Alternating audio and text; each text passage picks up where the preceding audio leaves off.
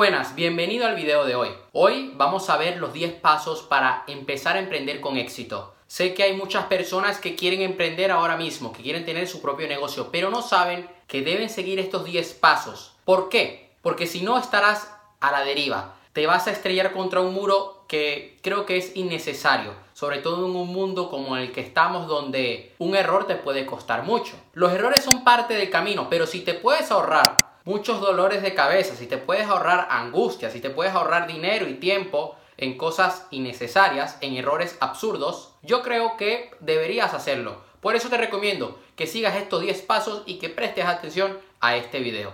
El primer paso es que sepas, que tengas claro a qué te quieres dedicar. Esto lo vas a saber en base a las habilidades que posees, más los sectores que conoces, más las necesidades y deseos del mercado.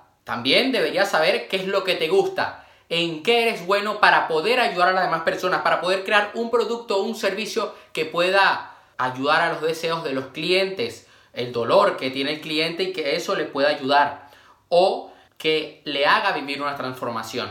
Hay muchas personas que se dedican a un tipo de negocio es por el dinero, no porque les guste ese tipo de negocio. ¿Y qué va a pasar? Que no vas a tener éxito dentro, de ese negocio porque lo estás haciendo por dinero, no lo estás haciendo para ayudar al cliente. Y ojo, no podemos ser egoístas, tenemos que ayudar al cliente. Los negocios se basan en resolver problemas. Si eres capaz de resolver problemas, te vas a hacer millonario y serás un emprendedor de éxito. Los emprendedores de éxito innovan, rompen esquemas, encuentran soluciones. Una de las cosas que yo le recomiendo a mucha gente que está empezando a emprender es que pruebe, pruebe diferentes tipos de negocios. Yo he probado diferentes tipos de negocios y me he quedado con los que a mí me gustan y con los que a mí me dan resultados. Porque hay que experimentar, sobre todo si estás empezando, y fórmate. Pero esto lo vamos a ver al final del video. Es importante de que desde ahora empieces a aprender a vender, porque allí se te va a abrir la cabeza y vas a comenzar a ver oportunidades donde otros no las ven. El segundo paso es que tengas muy claro de que no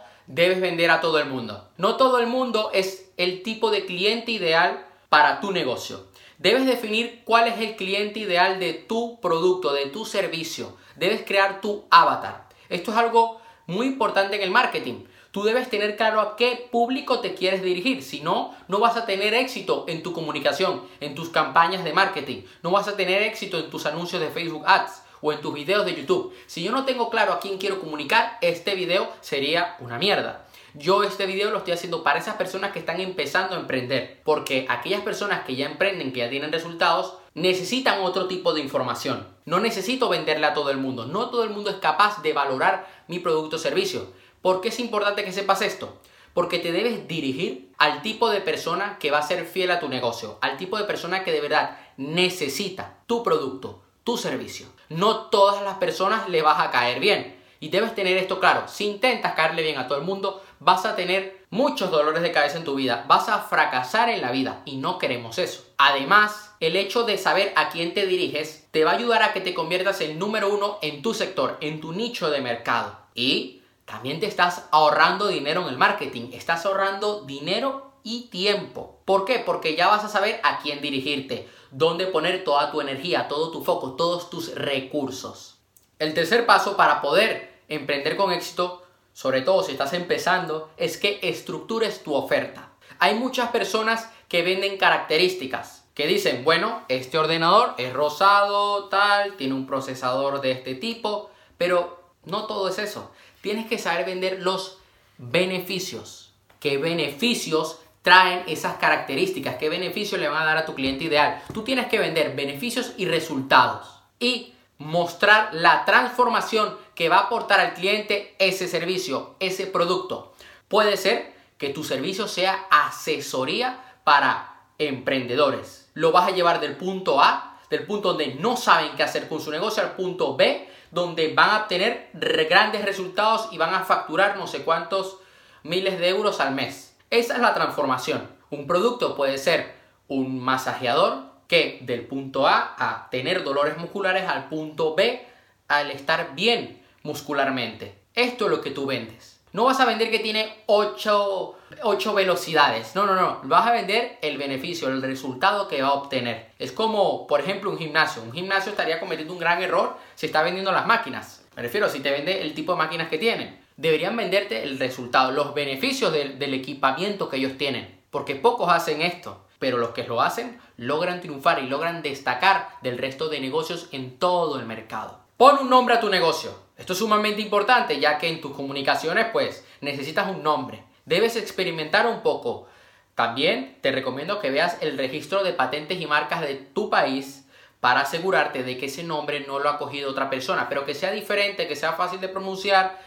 También tú puedes, una de las cosas que puedes hacer es comprobar de que ese nombre esté disponible en Facebook, en Twitter, en YouTube, en dominios online. Yo, mi nombre es Aaron Castro. No tengo aaroncastro.com porque creo que ya alguien lo tiene por ahí. Esa página ni siquiera se usa, pero bueno. Pongo mi nombre completo como mi dominio web y es la que yo uso. Mi nombre es Aaron Castro y en mi YouTube Aaron Castro y en mi Instagram Aaron Castro. Y así soy. Uno de los nombres que yo he llegado a usar para un negocio que yo tuve, que era de dropshipping, una marca de ropa de CrossFit, era Crosswood Fit. CrossFit, la palabra, y Wood, que se llama en inglés Workout of the Day, el entrenamiento del día. Eso me permitió a mí crear un logo y que además fuera un nombre vinculado a lo que yo estaba ofreciendo, al producto que yo vendía. Haz un plan de negocio, pero no te quedes estancado. Una cosa es la teoría y otra cosa es la práctica. Porque créeme, que en el día a día, a la hora de la verdad, vas a ver de que tu plan de negocio no todo el tiempo se va a cumplir. Tu plan de negocio es una guía, donde vas a marcar cuáles son las fuentes de financiación, los gastos, de dónde proviene la inversión, que sería la fuente de financiación, en cuánto ustedes van a invertir, qué activos van a adquirir, cuáles son los pasivos, ya esto iría en los estados financieros de la empresa. Tu plan de negocio es una guía, estás marcando una hoja de ruta, estás marcando cómo va la cosa, por dónde van a tirar. Es importante que tengas un plan de negocios bien definido, sobre todo si intentas conseguir inversores o si estás yendo a un grupo de inversores que ayuda a pequeñas startups. Esto es importante, te van a pedir un plan de negocio.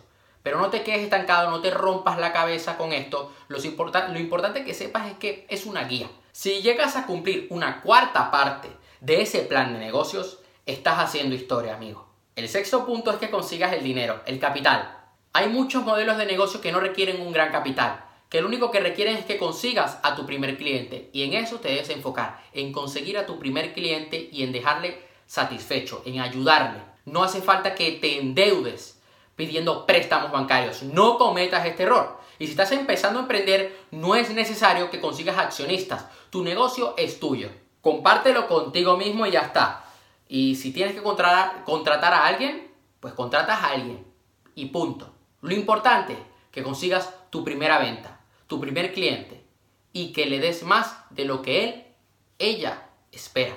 El séptimo paso, y va a parecer hasta estúpido, es que cumplas con la ley. Consigue a un asesor financiero, a un contador, a un abogado que te ayude a cumplir la regla de tu país. No queremos luego dolores de cabeza, no queremos que luego tu negocio se vaya al basurero porque al principio no le prestaste atención a todo esto. Si estás empezando, no te debes dejar limitar por la ley. Hay gente que me pregunta, oye, me tengo que dar de alta como autónomo ahora que estoy empezando a hacer dropshipping y yo les digo, no hace falta, todavía no estás facturando miles de euros al mes, no estás facturando ni mil ni dos mil euros. Ya cuando llegues a una cierta facturación, pues es importante que, oye, te des alta como autónomo. Y cuando ya has superado los 10.000, los 20.000 euros al mes, entonces puedes abrir una sociedad limitada. Y si ya, bueno, quieres conseguir inversores y te conviertes en una gran marca, pues una sociedad anónima. Pero ya está. Ve paso a paso, pero cumple la ley de tu país, por favor. El punto número 8 es que crees un producto mínimo viable. Ese producto mínimo viable va a ser un pequeño prototipo para el mercado. Eso te va a permitir testear, ver si tu oferta, si tu propuesta de valor es buena, si tienes que mejorar tu propuesta de valor, si tienes que mejorar tu primer producto. El producto mínimo viable es una demostración de aquello que vas a lanzar al mercado. Es como un adelanto.